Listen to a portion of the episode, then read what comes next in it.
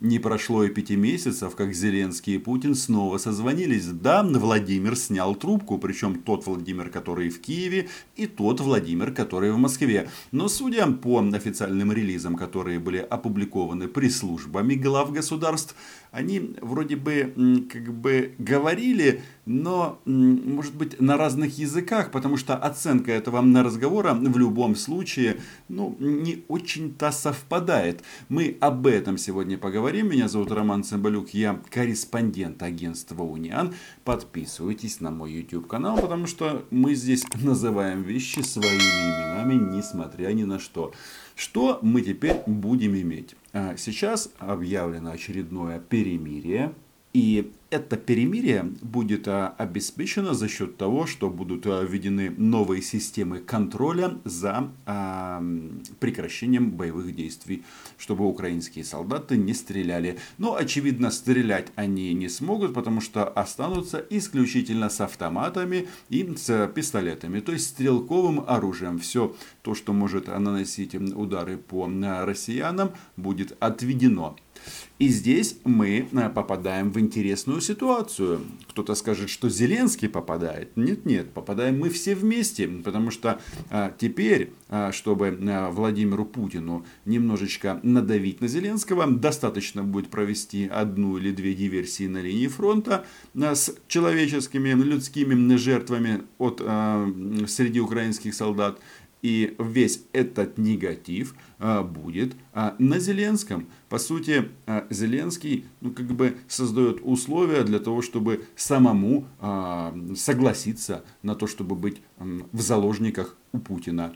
И эта тема, она на самом-то деле началась не сегодня, не вчера, потому что как только украинские политики говорят, что мы принесем вам мир – они что делают? Правильно, врут, потому что мира у них нет. Для этого нужно договориться с Путиным, а Путин готов договариваться исключительно на своих условиях. Это встраивание оккупационных администраций России в политическое тело Украины. Ничего не изменилось. Если позволите э, уточнить, а Кремль при каких условиях может гарантировать э, соблюдение противоположной стороной э, режима прекращения огня и согласится ли э, Россия э, завизировать э, соответствующую договоренность на уровне президентов, на уровне глав нормандского формата.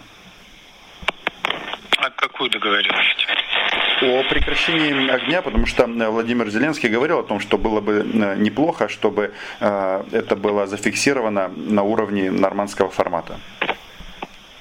На уровне форманского, нормандского формата фиксация это, это одно дело. А, какие-либо гарантии со стороны России э, в данном случае э, не думаю, что об этом можно говорить, потому что не Россия является участником конфликта на юго-востоке Украины. Если позволите еще раз уточнить, а как э, в Кремле относятся к тому, что э, в официальных документах э, офиса президента Украины как раз говорится о международном конфликте, а не внутреннем конфликте. Как э, найти общие знаменатели? А как мы можем комментировать э, внутренние документы э, офиса президента Украины? Вот подскажите мне но э, чтобы добиться решения конфликта, то, наверное, нужно, чтобы э, и Москва, и Киев одинаковыми определениями оперировали для этого. Одинаковые определения, они содержатся в тех документах, которые совместно завизированы или подписаны. В данном случае я опять же призываю вас исходить из тех формулировок, которые есть в Минском комплексе мер. Забавно, что оба ограничения, которые накладываются на стороны конфликта, мы это понимаем Украину и Россию, россияне говорят, что их там нет и, соответственно, на их боевиков. Но как бы там ни было, об этом первый сообщил кто? Правильно, самый главный миротворец Севоха. Вот он говорит о том, что э, будет введен запрет на разведывательно-диверсионную деятельность, наступательные операции, использование беспилотников э, и использование снайперского и любого огня. Сам факт того, что об этом сообщает Севоха, ну как бы заставляет задуматься, а полностью ли нам договаривают всю правду о договоренностях, которые достигнуты работы, соответственно, в Минске. Ну, на самом-то деле мы прекрасно понимаем, что между россиянами и украинцами, в смысле между офисом, президентом и Кремлем, соответственно. Подчеркну, что я не готов как бы бросать нехорошие слова в адрес Зеленского и компании за эти действия, потому что украинская власть занимается чем? Это очередная попытка заморозить конфликт. Никаких предпосылок для возврата оккупированных территорий и, соответственно, расформирования оккупационных администраций нет. Они идут на этот шаг, очевидно, чтобы перед местными выборами показать, что Зеленский все-таки миротворец, а не только ОПЗЖ. Но, как вы понимаете, шансы на это не особенно велики. Но это не значит, что работать в этом направлении не стоит. Все тут сейчас накинулись на Зеленского. Но э, что мы имеем? Наступать мы не можем. У нас ограничения, как и в части договоров, те же самые Минские соглашения. Ну и плюс нет соответствующего э, запроса в украинском обществе. Мы за что проголосовали? Правильно, за президента мира, а не за президента войны. Кстати, Петр Алексеевич Порошенко тоже был президентом мира, а не войны. Но когда твоя, твои оппоненты хотят, чтобы тебя не было, то ты хочешь, не хочешь, вынужден а, защищаться. Так вот, вернемся к этому прекрасному телефонному разговору Путина и Зеленского. А, зайдем на сайт Кремлин.ру. Что здесь они нам пишут? Подробно обсуждены различные аспекты урегулирования внутриукраинского кризиса.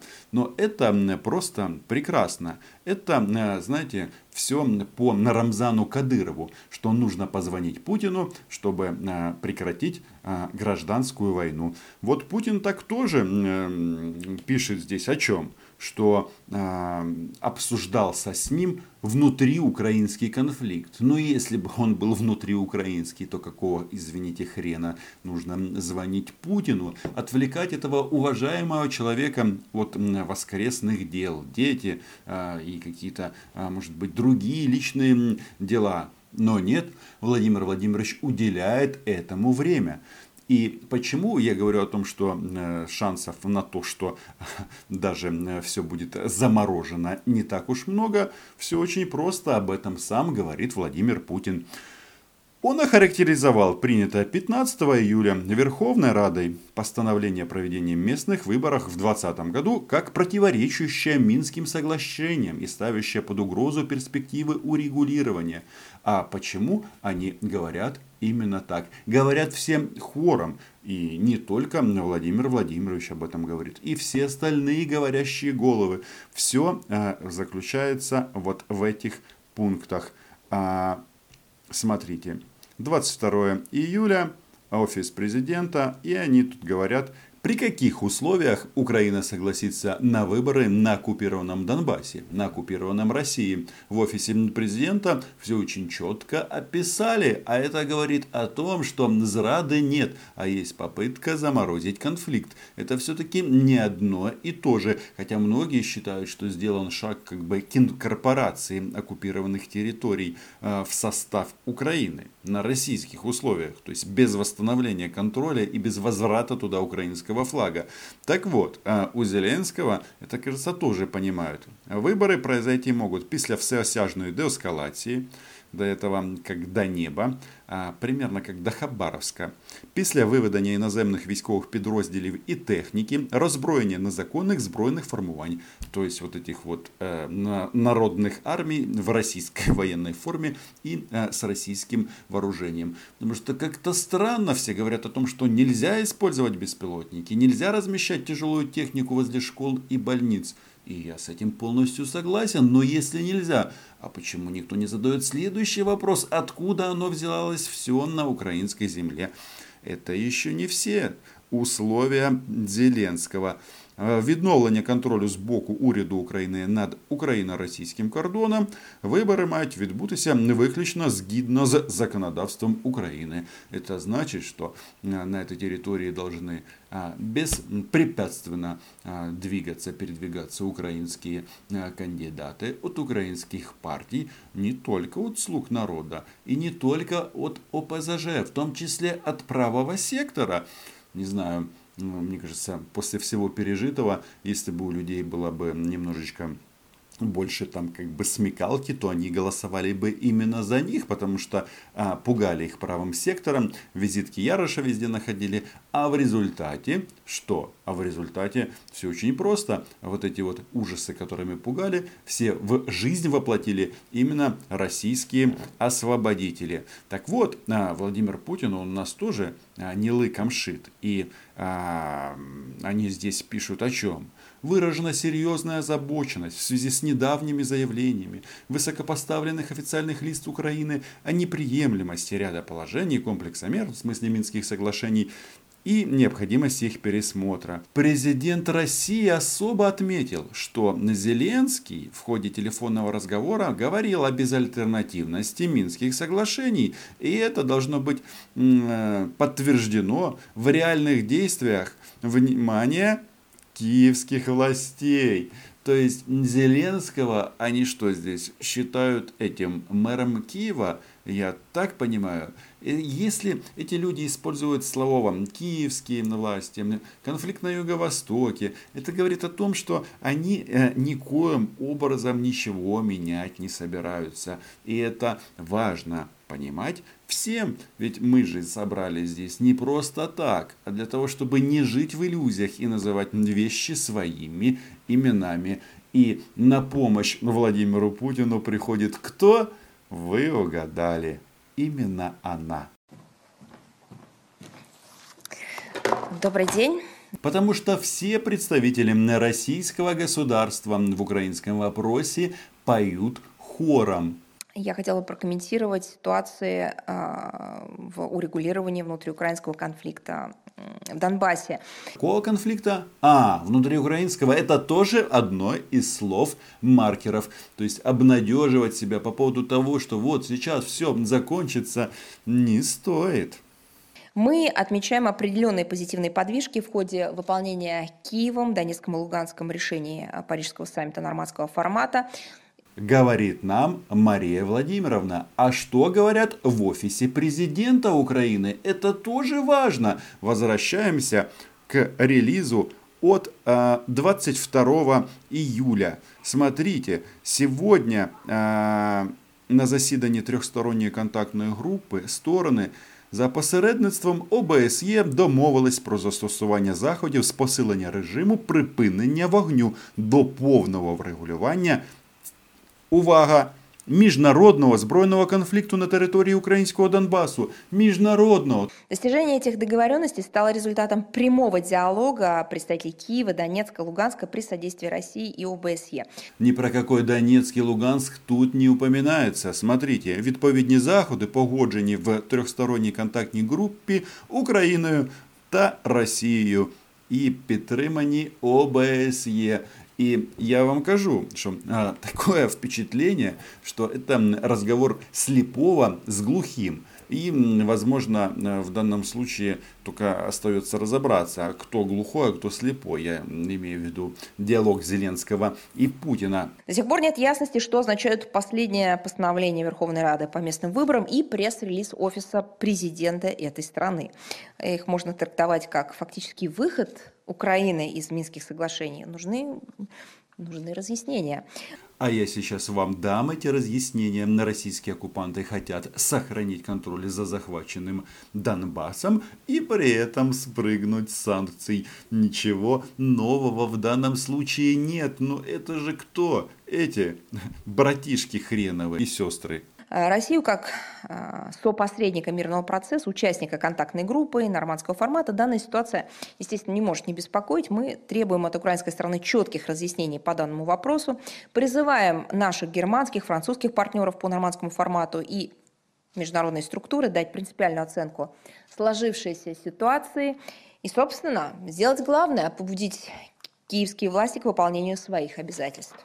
Какие власти? Киевские. Слово маркер вы слышали. Но меня всегда забавляет, когда они себя называют здесь гарантом, посредником. Если и Россия является гарантом, так только непосредственно ведения боевых действий. В этом плане очень интересно сравнить, что написали в пресс-службе президента России и в пресс-службе президента Украины. Вот, например, по информации офиса президента нашей прекрасной страны, президент Российской Федерации підтримав цю домовленість про перемир'я. Лідери погодились з необхідністю термінової реалізації додаткових заходів з підтримки режиму припинення вогню на Донбасі.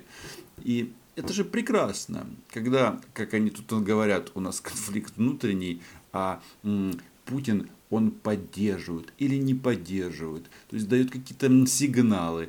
И м, дальше больше президенты двух стран а, говорили о деталях взаимодействия в части, в части разминирования, разведения сил и средств, открытия новых э, пунктов пропуска на линии соприкосновения деятельности СММ ОБСЕ, а также обеспечения доступа Красного Креста а, к людям, которые находятся а, на подвалах находятся.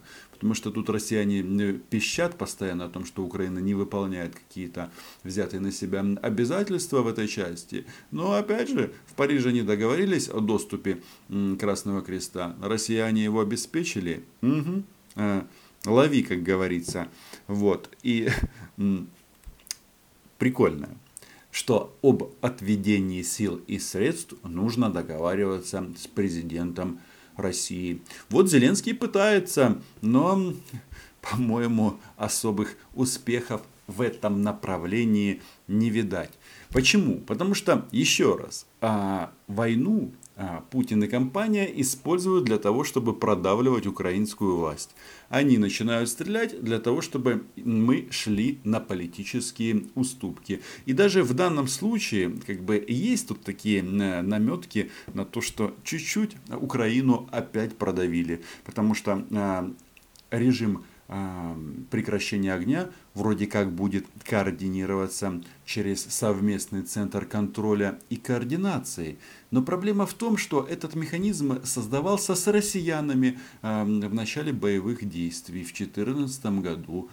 А что потом произошло? Россияне оттуда ушли, и теперь в СЦКК появились самозванцы, люди, которые а, якобы представляют молодые процветающие республики. Но это нигде никогда не было согласовано. А это значит, что как бы на некотором а, этапе, на каком-то этапе россияне скажут, ну вот смотрите, они же с а, боевиками, с той стороной, как любит говорить Владимир Александрович, общаются через этот совместный центр, а, центр контроля и координации. Что настораживает? Зеленский и Путин обсуждали закон про особый порядок местного самоуправления в отдельных районах Донецкой и Луганской областях которые сейчас находятся в политической подгруппе. Там никаких изменений нет, а, полнейший тупик.